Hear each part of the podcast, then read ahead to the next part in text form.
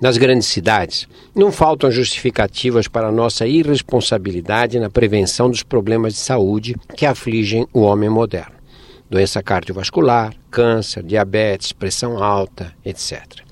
Somos descendentes de mulheres e homens que sobreviveram até a idade reprodutiva graças à capacidade de evitar perigos imediatos proteger a prole, ingerir calorias em excesso para manter a integridade física em caso de jejum prolongado e descansar no intervalo das refeições para economizar energia.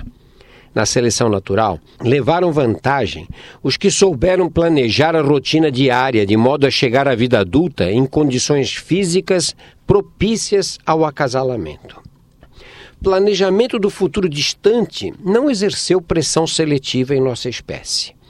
Para quem vivia no desconforto das cavernas, que vantagem reprodutiva haveria na preocupação em prevenir ataques cardíacos, derrames cerebrais ou câncer de próstata? Como consequência desse passado, somos excelentes organizadores do dia a dia e absolutamente incompetentes para planejar a longo prazo.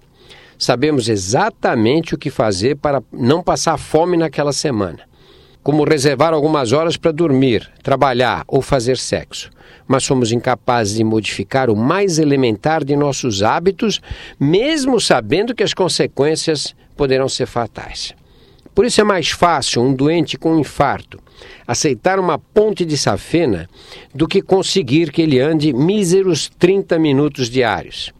Retirar um pulmão inteiro por causa de um tumor maligno do que fazer um fumante largar do cigarro indicar transplante de rim num hipertenso do que obter regularidade na tomada do remédio para baixar a pressão.